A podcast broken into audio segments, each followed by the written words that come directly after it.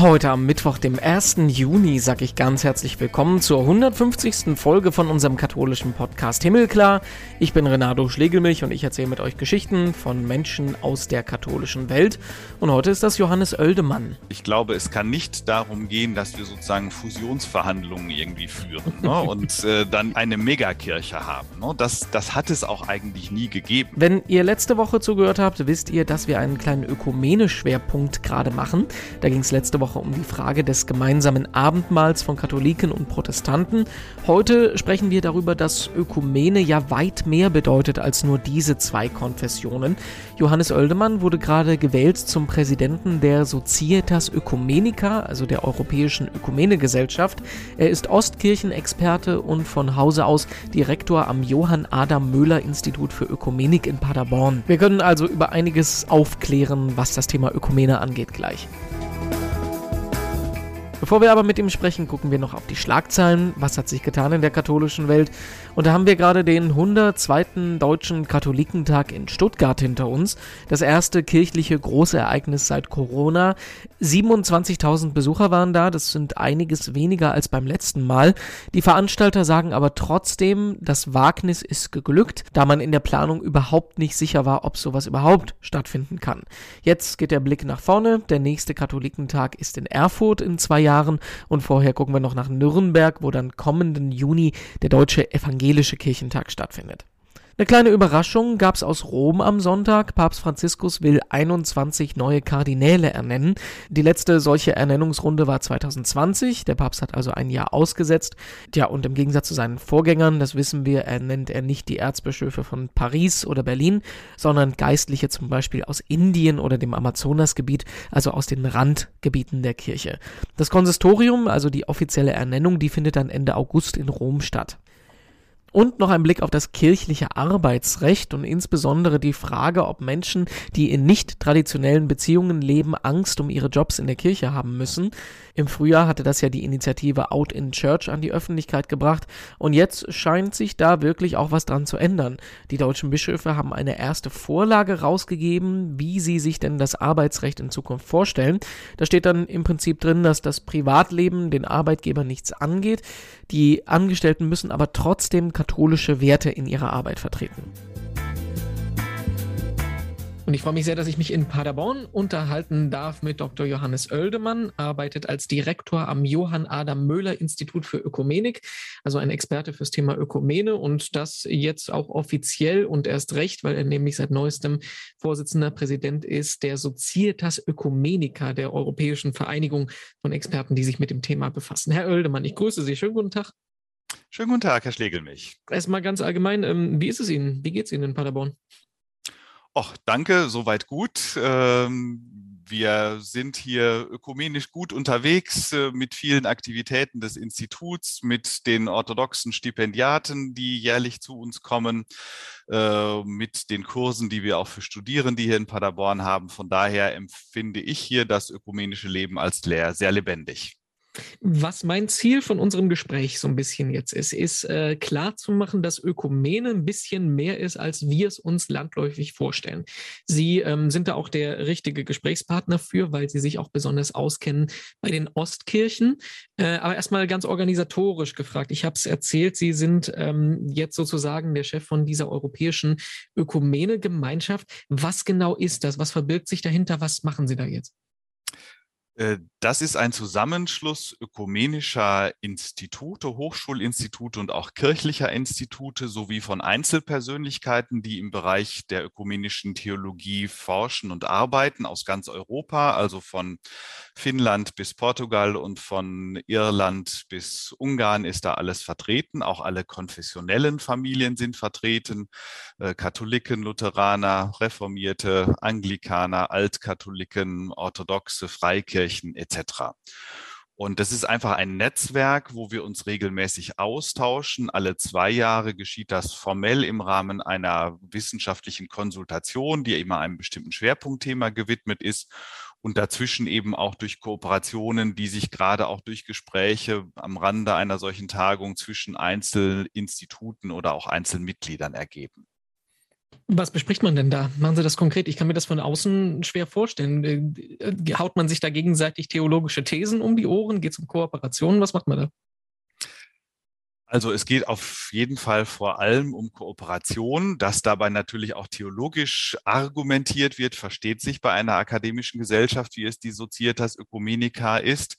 Äh, wir haben beispielsweise bei unserer diesjährigen Jahrestagung, die im Mai auf Malta stattgefunden hat, über das Traditionsverständnis in den verschiedenen Kirchen uns ausgetauscht, denn der Umgang damit ist ja durchaus unterschiedlich, ob man jetzt in die Orthodoxie, in die katholische Kirche oder auf die reformatorischen Kirchen schaut und haben halt geschaut, wie gehen Kirchen auch mit Änderungen innerhalb ihrer eigenen Tradition um, wie begründen sie das, was kann man vielleicht auch vom Umgang anderer Kirchen mit Traditionsbrüchen lernen und so weiter. Das sind äh, Debatten gewesen, die wir in diesem Jahr geführt haben und der Ausblick in zwei Jahren. Bei der nächsten Tagung werden wir uns ein bisschen aus Anlass des 1700-jährigen Jubiläums des Konzils von Nicea was 325 stattgefunden hat, das erste ökumenische Konzil mit den Fragen verbinden, was sind so die, die tragenden Glaubensgrundlagen für alle christlichen Kirchen. Denn dieses Glaubensbekenntnis von Nicea ist sozusagen das, was wirklich alle miteinander verbindet, quer durch die Konfessionen. Da können wir ja mal so einen kleinen Crashkurs ähm, Kirchenspaltungen und ähm, Gemeinsamkeiten beim Thema Ökumene machen. Ähm, ganz simpel gefragt war, also mein, mein Verständnis als Nicht-Experte ist, es gibt drei große Strömungen, die katholischen Kirchen, die äh, Ostkirchen, die orthodoxen und das, was wir als Protestanten und evangelische Kirchen betrachten. Stimmt das erstmal so? Kann man das so sagen? Ja, wobei diese drei Strömungen jeweils nochmal deutlich untergliedert sind. Mhm. Ne? Genau. Das ist, glaube ich, wichtig im Kopf zu haben, dass es äh, bei den Orthodoxen auch nochmal Differenzierungen gibt zwischen der byzantinischen Orthodoxie und den sogenannten orientalisch-orthodoxen Kirchen, die sich nach dem Konzil von Chalcedon 451 abgespalten haben. Zu den letztgenannten gehören zum Beispiel die Kopten, die Armenier und die Syrer. Die bilden also nicht eine Kirche mit den Russen, Bulgaren, Rumänen etc. und Griechen, die wir unter mhm. orthodoxen Ländern normalerweise verstehen. Und genauso müsste man auch bei den reformatorischen Kirchen nochmal deutlich differenzieren. Äh, einerseits zwischen den Anglikanern äh, und den Lutheranern und Reformierten, also der kontinentalen Reformation und dann auch nochmal den vielen evangelischen Freikirchen, die sich dann erst eigentlich später im 18., 19. Jahrhundert entwickelt haben. Kann man denn ähm, eine Zahl sagen, wie viele verschiedene Kirchenströmungen es gibt oder ähm, verzweigt sich das so ins Unendliche, dass man das gar nicht richtig erfassen kann? Also das kann man zahlenmäßig kaum erfassen, äh, weil es sich wirklich sehr verzweigt, vor allen Dingen, wenn man auf den freikirchlichen Bereich schaut. Und man müsste, denke ich, als vierte Gruppe heutzutage fast noch mit ins Auge fassen, den ganzen pfingstlerisch-charismatischen Bereich, der sich gar nicht in den klassischen konfessionellen Kategorien einfangen lässt und der inzwischen zahlenmäßig also ein, ein gewichtiges Element darstellt in der weltweiten Christenheit mit etwa 500 Millionen Gläubigen geschätzt. Äh, und da fließen sozusagen auch die Konfessionsgrenzen. Was macht die aus? Also ich hätte die jetzt als Freikirchen so grob eingeordnet. Ähm, ja, grob passt das. Allerdings gibt es eben zum Beispiel ja auch charismatische Bewegungen innerhalb der Großkirchen, sowohl innerhalb der evangelischen Landeskirchen als auch innerhalb der katholischen Kirche. Und die fühlen sich durchaus verbunden mit denjenigen, die dann aus dem freikirchlichen Bereich hervorgegangen sind. Da gibt es also Querverbindungen, sodass man die nicht eindeutig in eine Schublade stecken kann oder stecken sollte. Kommen wir nochmal auf einen Ausgang zurück. Ich habe gesagt, es gibt diese ähm, drei großen, oder in dem Fall vier großen Strömungen. Warum ist das überhaupt so? Warum ähm, sind wir nicht alle Jünger von Jesus Christus, sehen diese Botschaft und denken, das ist was, dem wir folgen sollten? Hat das ähm, nur historische, politische Gründe oder gibt es da wirklich ähm, gravierende inhaltliche Unterschiede? Jetzt mal ganz, ganz an Anfang zurückgekommen. Also erstmal denken wir natürlich in der Tat alle, dass wir Jünger Jesu Christi sind und die Botschaft Jesu Christi verkünden müssen. Das verbindet uns. Ähm, dass sich das auseinanderentwickelt hat im Laufe der Kirchengeschichte, hat im Wesentlichen kirchenpolitische, kulturelle Gründe, aber natürlich spielen auch immer Glaubensfragen mit hinein. Die Frage ist ein bisschen sozusagen, waren zuerst die Glaubensfragen, über die sich man zerstritten hat und das wurde dann bestärkt durch politische Elemente oder war es vielleicht auch eher umgekehrt? Waren es kirchenpolitische Streitigkeiten, die zu den Trennungen geführt haben und dann nachträglich durch Glaubensfragen legitimiert worden sind? Ich tendiere eher zu der letzteren Meinung. Ne? Und ich hatte ja schon eben angedeutet bei der Spaltung zwischen den orientalisch-orthodoxen und den orthodoxen Kirchen, dass da das Konzil von Chalcedon 451 eine große Rolle spielt. Also es ist eine Spaltung, die bis ins fünfte Jahrhundert zurückgeht. Dann ist die große Frage, wann haben sich eigentlich die Ostkirchen und Westkirchen voneinander gespalten? Wenn man mhm. in unsere Geschichtsbücher schaut, ist da meistens das Jahr 1054 genannt als Datum des großen Schismas. Das hält der historischen Forschung aber eigentlich gar nicht so wirklich stand. Äh, das war ein eher schleichender Prozess, der sich über viele Jahrhunderte äh, vollzogen hat und meiner Meinung nach am ersten mit dem vierten Kreuzzug 1204 sozusagen seinen Kulminationspunkt erreicht hat, wo lateinische Kreuzfahrer Konstantinopel erobert und geplündert haben. Da war klar, dass sozusagen die Kirchengemeinschaft zwischen Ost und West zerbrochen ist. Und im reformatorischen Bereich ist es ja auch so, dass zwar die großen Spaltungen sich da im 16. Jahrhundert vollzogen haben, was Anglikaner, Lutheraner und Reformierte angeht, aber eben auch nochmal mit unterschiedlichen Kontexten, ob man nun auf Deutschland oder England oder die Schweiz schaut, im Blick auf die reformierte Tradition, ähm, so dass ich auch da sagen würde, natürlich gab es da entsprechende Glaubensfragen, über die man gestritten hat. Äh, bei Martin Luther die Frage nach der Rechtfertigung aus dem Glauben und die Frage nach dem Umgang mit dem Ablass. Ähm, aber das Ganze wäre auch nicht so weit gekommen, wenn es nicht politisch sozusagen bestärkt worden wäre, dadurch, dass sich bestimmte Fürstentümer auf die Seite Luthers gestellt haben und andere Fürsten äh, die katholische Kirche oder die Altgläubigen, wie man es damals genannt hat, verteidigt hätten.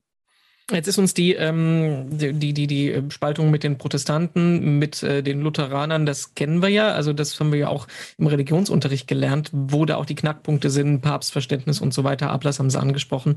Wie sieht's aber jetzt mit den Orthodoxen aus? Was glauben die Orthodoxen anderes als wir? Wo sind da die Knackpunkte? Also erstmal glauben die Orthodoxen sehr viel, äh, haben wir sehr viele Gemeinsamkeiten mit den Orthodoxen, mehr eigentlich als mit den protestantischen Kirchen, beispielsweise im Blick auf das Verständnis der Kirche, das Verständnis der Sakramente und das Bischof, die Rolle des Bischofsamtes etc. Ähm, es gibt zwei Knackpunkte, die man im Dialog mit der Orthodoxie benennen kann. Das erste ist ein historisch gewachsener, das ist die sogenannte Frage des Filioque. Dabei handelt es sich um einen Zusatz zum Glaubensbekenntnis, äh, das große Glaubensbekenntnis von Nicea, Konstantinopel, wo es in dem dritten Artikel über den Heiligen Geist ursprünglich hieß, der aus dem Vater hervorgeht wo wir aber heutzutage in der westlichen Christenheit immer beten, der aus dem Vater und dem Sohn hervorgeht. Und diese Formulierung und dem Sohn auf Lateinisch filioque ist eine spätere Hinzufügung, die im Westen vollzogen würde, ohne dass darüber auf einem ökumenischen Konzil irgendwie beraten worden wäre. Und das wurde von orthodoxer Seite und wird bis heute kritisiert, ist aber ein Streitpunkt, der aus meiner Sicht zumindest überwindbar ist. Das, was die größeren Schwierigkeiten noch bereitet, derzeit vor allen Dingen im Dialog zwischen Katholiken und Orthodoxen, das ist die Frage des Primats des Papstes, also welche Rolle der Bischof von Rom in einer wiedervereinten Kirche spielen sollte. Die Orthodoxen wären durchaus bereit, ihm einen Ehrenprimat zuzuerkennen, wie es in der alten Kirche auch war, wo der Bischof von Rom an erster Stelle der altkirchlichen Patriarchen stand. Aber sie sind eben nicht bereit, solche Dinge wie den Jurisdiktionsprimat oder die Unfehlbarkeit des Papstes anzuerkennen, wie sie vom ersten Vatikanischen Konzil formuliert worden sind. Da kann man ja eigentlich, ähm, Sie argumentieren ja schon so ein bisschen in die Richtung, welche Gemeinsamkeiten es geben kann, welche Wege man finden kann, um zusammenzukommen. Ähm, ist das denn, also was ist, was ist das Ziel des ökumenischen Dialogs? Wir gehen ja jetzt nicht dahin, um zu sagen, wir diskutieren so lange, bis wir wieder alle eine gemeinsame Kirche sind, ne? Genau, also ich glaube, es kann nicht darum gehen, dass wir sozusagen Fusionsverhandlungen irgendwie führen ne? und äh, dann irgendwie eine, eine Megakirche haben. Ne? Das, das hat es auch eigentlich nie gegeben. Auch in der alten Kirche war die Kirche immer vielfältig in, in, in ihren Strukturen. Ne? Es gab äh, verschiedene Patriarchate in der alten Kirche, die halt miteinander in Communio standen, in kirchlicher Gemeinschaft standen.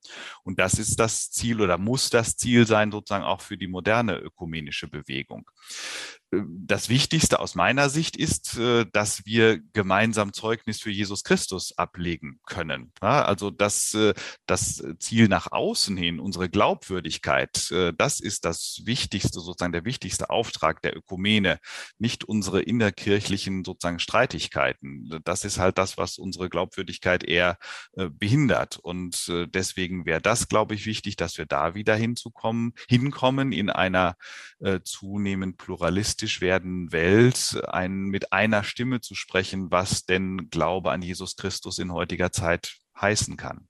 Wie realistisch halten Sie das, dass wir das noch erleben? Also einerseits haben wir ja rund um das äh, Reformationsjubiläum, Reformationsgedenkjahr 2017 viel Annäherung auch von äh, katholischer und evangelischer Kirche erlebt. Auf der anderen Seite gab es ja zum Beispiel 2016 den Versuch, dass die orthodoxen Kirchen alle zusammenkommen, um unter sich schon mal zu diskutieren, äh, wie, welche Gemeinsamkeiten haben wir beim äh, geplanten panorthodoxen Konzil auf Kreta. Aber auch da sind ja einige in letzter Minute abgesprungen. Also bewegen wir uns gerade eher aufeinander zu oder ähm, gibt es untereinander wieder doch mehr Streitigkeiten, dass wir das eigentlich gar nicht für ein realistisches Ziel halten gerade? Also momentan kann man natürlich den Eindruck gewinnen, dass vor allen Dingen die strittigen Fragen Oberhand gewinnen. Mhm. Äh, da sind aber, glaube ich, auch wir als Kirchen in gewisser Weise ein Spiegelbild unserer Gesellschaft. Wir leben als Kirchen ja auch in dieser Welt, selbst wenn wir nicht von dieser Welt sind, wie man immer so schön sagt. Äh, aber das sozusagen, was die Gläubigen in ihrem Alltag prägt, spielt natürlich dann auch mit in die kirchliche Situation hinein. Und wenn es da jetzt unter, innerhalb der orthodoxen Kirche äh, große Streitigkeiten gibt, ich brauche nur auf den Krieg in der der Ukraine zu verweisen, dann ist klar, dass es da derzeit schwierig wird, sozusagen mit einer Stimme zu sprechen. Und äh, wenn wir auf die westliche Christenheit schauen, dann sind es da, ich sag mal, eher weniger die, die klassischen theologischen Fragen wie Frage der, der Rechtfertigung äh, oder auch des Verständnisses von Eucharistie und Abendmahl, wo es große Annäherungen in den vergangenen Jahrzehnten gegeben hat, sondern eher andere Fragen wie, wie ethische Fragestellungen, wo die Wege sich trennen. Und da sind die Trennlinien eigentlich weniger zwischen den Konfessionen als innerhalb der, der Konfessionen. Das sehen mhm. wir bei uns in der katholischen Kirche.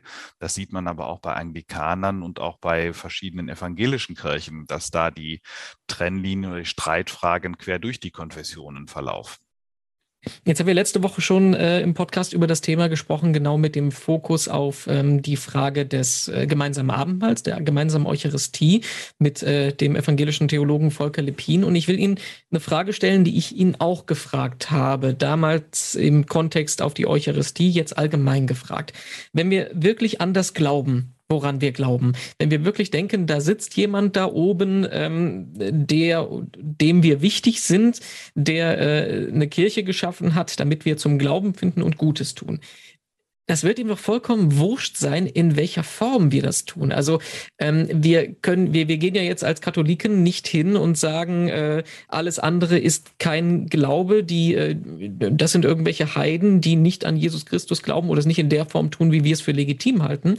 Also warum muss man überhaupt diese, diese, diese kleinteiligen theologischen Fragen fü führen? Kann man nicht einfach sagen, äh, Jesus will, Gott will, dass wir äh, ihn feiern, dass wir in den Gottesdienst gehen und in welcher Form ist doch wurscht? Also es ist richtig, dass natürlich der, der Gottesdienst, der Dobpreis Gottes, im, äh, äh das sozusagen ist, was äh, uns prägen sollte, aber das hat es schon seit Beginn der Kirche immer in unterschiedlichen Formen getan. Ja, deswegen würde ich aber nicht sagen, es ist völlig wurscht, wie wir das machen, sondern wir sind natürlich geprägt von unseren Traditionen. Und deswegen können wir auch auf die Einheit nicht ganz zugehen, ohne sozusagen und, und das alles hinter uns lassen und sagen, jetzt vergessen wir mal, was da im 16 19. Jahrhundert passiert ist, sondern wir müssen uns schon mit den theologischen Fragen auseinandersetzen und versuchen, da eine Lösung zu finden. Und das ist ja in den letzten Jahrzehnten weitgehend auch schon geschehen. Das andere ist aber dann ja nochmal die Frage des gelebten Glaubens. Und da fände ich es wichtig, einen Perspektivwechsel zu vollziehen und zu sagen, äh, lasst uns doch mal schauen, was wir an authentischem Glauben auch bei den anderen Christinnen und Christen finden äh, und was wir davon vielleicht auch lernen können. Äh, auch wir als Katholiken sind nicht perfekt äh, und es gibt vielleicht bestimmte Aspekte äh, der Spiritualität, die wir vernachlässigt haben bei uns in der katholischen Tradition. Und da können wir etwas wiederentdecken, wenn wir auf die reformatorischen Kirchen schauen, auch wenn wir auf die orthodoxen Kirchen schauen, was bei uns in den vergangenen Jahren verloren gegangen ist. Man spricht da in der Theologie von der Ökumene der Gaben, dass man sozusagen von den Gaben der anderen auch ein bisschen lernt lernen kann und überlegt, wie können wir die in unserer Tradition aufgreifen. Ich glaube, das wäre ein zukunftsweisenderer Weg, als zu sagen, wir müssen sozusagen jetzt äh, jedes i-Tüpfelchen abhaken, was wir in äh, der Vergangenheit uns getrennt hat, auch wenn wir eben diese Fragen nicht ganz außen vor lassen dürfen. Jetzt drehe ich die Frage nochmal um.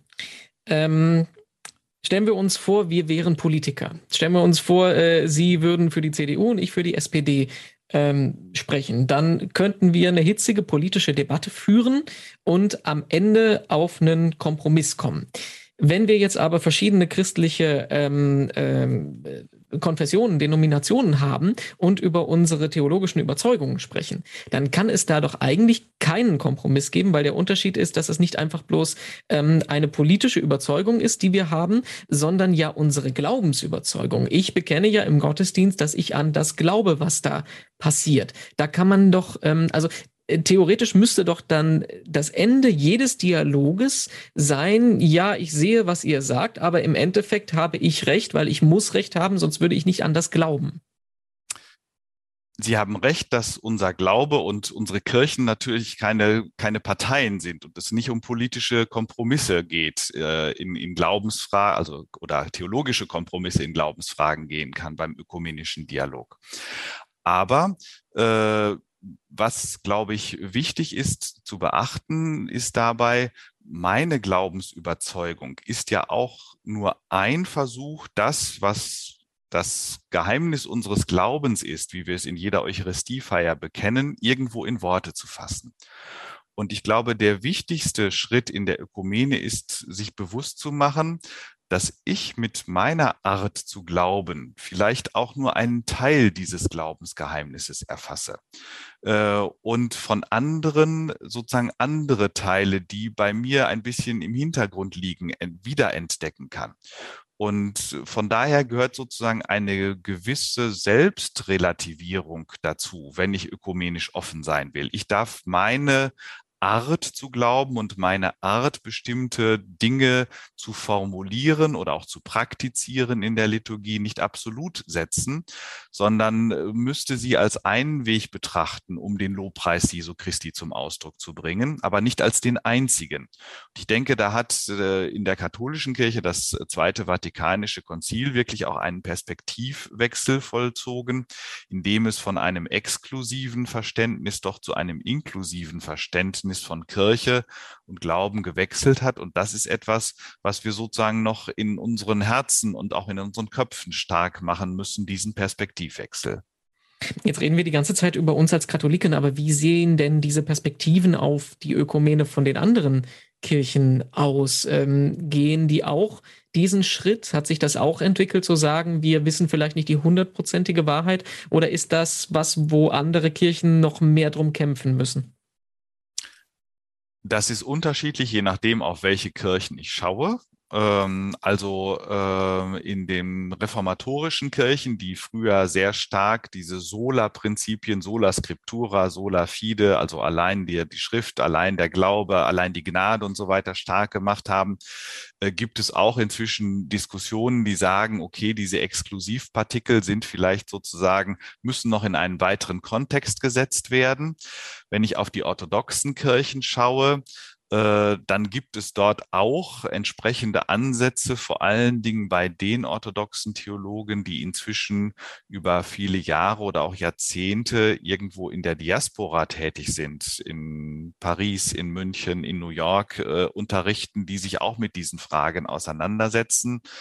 Das geschieht leider noch weniger in den traditionell orthodoxen Ländern, wo manchmal fundamentalistische Strömungen eher noch die Oberhand gewinnen zum, zum Leidwesen derjenigen, die auch die Orthodoxie gerne für das ökumenische Gespräch öffnen möchten. Und wenn wir nochmal auf den evangelikal-charismatischen Bereich schauen, da ist es nochmal anders, äh, weil da viel von den jeweiligen Führungspersönlichkeiten abhängt und wie sie sich zu anderen stellen. Äh, da ist es sozusagen nicht die Institution vielleicht, die eine Öffnung verhindert, sondern eher die Person, die da besonders im Mittelpunkt der Gemeinschaft steht. Aber im Endeffekt kann man es vielleicht so runterbrechen, ähnlich wie bei jeder bei jedem kulturellen Austausch, je mehr man mit der anderen Seite, je mehr man mit Meinungen, die nicht die eigene ist, zu tun hat, umso mehr äh, kann man sich auch selber hinterfragen. Ne? Kann man das so sagen? Ja, das, das würde ich sagen. Das hilft auf jeden Fall. Das merke ich bei den orthodoxen Stipendiaten, die hier für mit einem Stipendium der Bischofskonferenz für ein Jahr nach Paderborn kommen. Die gehen, wenn sie ein Jahr hier bei uns gelebt haben, einfach mit einer anderen Perspektive zurück in ihre jeweilige Kirche. Ne, das, das trägt sehr viel dazu bei. Äh, und ich würde mir wünschen, dass solche Erfahrungen eben auch von anderen noch gemacht werden können, nicht nur von Theologiestudierenden. Solche Erfahrungen sind eigentlich auch wichtig auf Gemeindeebene. Da gibt es entsprechende Chancen, dadurch, dass wir ja jetzt doch äh, durch Migrationsbewegungen auch viele fremdsprachige Gemeinden bei uns haben, sei es orthodoxe Gemeinden, äh, sei es auch pfingstlerisch-charismatische Gemeinden aus dem asiatischen oder afrikanischen Raum. Das sollte man nicht als Bedrohung sozusagen unserer traditionellen kulturellen Prägung des äh, Christentums betrachten, sondern als eine, eine Welt, wo ich sozusagen die, die Vielfalt des äh, Christentums äh, entdecken kann. Und ich erhoffe mir, dass von der Vollversammlung des Ökumenischen Rates der Kirchen, die ja im September in Karlsruhe stattfinden, wir zum ersten Mal überhaupt in Deutschland in der Geschichte dieses Kirchenrates, nochmal ein neuer Impuls äh, ausgehen wird für Deutschland, dass man Ökumene nicht nur als das Gespräch zwischen katholisch und evangelisch versteht, sondern wirklich die ganze Vielfalt des weltweiten Christentums mit in den Blick nimmt. Herr Oeldemann, wir haben jetzt sehr theoretisch gesprochen. Ähm, ich würde Sie gerne noch was Praktisches fragen. Also, ähm, dass die Erkenntnis, die ich mir jetzt mitnehme, ist, dass auch wenn ich aus Überzeugung glaube, ich auch ähm, den Gedanke mitnehmen sollte, dass mein Glaube vielleicht nicht 100 Prozent der Wahrheit entspricht, sondern dass es auch mehr geben kann, dass wir auch bereichert werden können durch die anderen christlichen Traditionen. Was gibt es denn an anderen christlichen Traditionen, an ähm, Überzeugungen, an Liturgie, an Tradition, äh, wo Sie persönlich sagen, das ist etwas, das gefällt mir richtig gut, was wir in der katholischen Kirche nicht haben?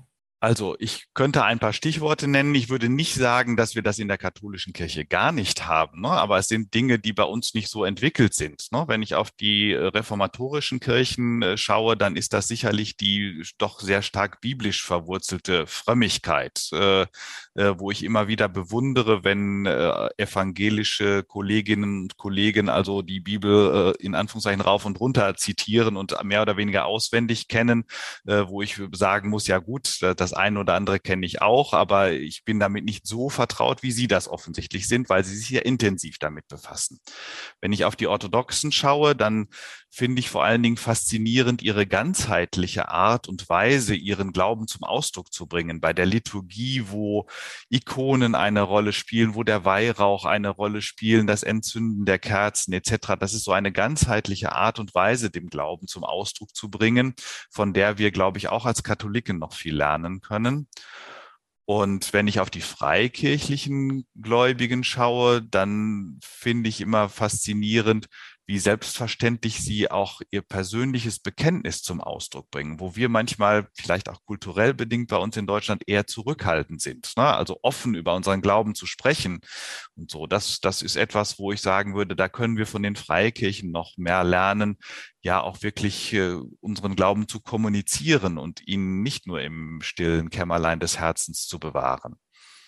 Dann bleibt mir nur noch meine Abschlussfrage zu stellen. Ich habe Sie schon vorgewarnt, dass das kommt. Beim Thema Ökumene, was bringt Ihnen da Hoffnung? Hoffnung bringen, bringen mir vor allen Dingen die persönlichen Begegnungen, die die Ökumene mit sich bringt, mit unterschiedlichen Gesprächspartnern, in denen ich sie so als ja authentische Zeugen des Glaubens erlebe und das auch quer durch die Generationen. Also ob ich nun im Gespräch mit Bischöfen bin, in irgendwelchen offiziellen Kommissionen, im Dialog mit anderen Theologinnen und Theologen oder eben im Austausch mit jungen Menschen, mit, mit Studierenden, mit unseren Stipendiaten oder in, in TC etc. Diese persönlichen Begegnungen, das ist, glaube ich, etwas, was Ökumene bei mir prägt und wo ich auch glaube, dass Ökumene am ehesten voranbringen kann. Auch wenn ich auf die Geschichte zurückschaue, Ökumene hat sich auch dadurch entwickelt, dass die Pioniere der ökumenischen Bewegung persönliche Kontakte hatten. Und das geht uns manchmal in heutiger Zeit ab, weil jeder so ein bisschen in seinem eigenen Saft schmort. Äh, und das würde ich mir wünschen, dass dafür eine größere Offenheit ist. Und dann denke ich, werden wir auch, können wir mit Hoffnung auf die weitere Entwicklung in der Ökumene schauen. Soweit unser Interview mit Johannes Oeldemann. Ganz herzlichen Dank dafür. Mehr dazu zum Nachlesen gibt es auf domradio.de und katholisch.de und auf unserer Homepage himmelklar.de gibt es 149 weitere Folgen zum Anhören. Wenn euch die Ökumene interessiert, dann müsst ihr nur eine Folge zurückgehen. Letzte Woche ging es um die Frage des gemeinsamen Abendmahls. Ja, und noch mehr von uns gibt es dann in der kommenden Woche, kommenden Mittwoch. Bis dahin sage ich Tschüss, ich bin Renato Schlegelmilch und wünsche eine gute Woche.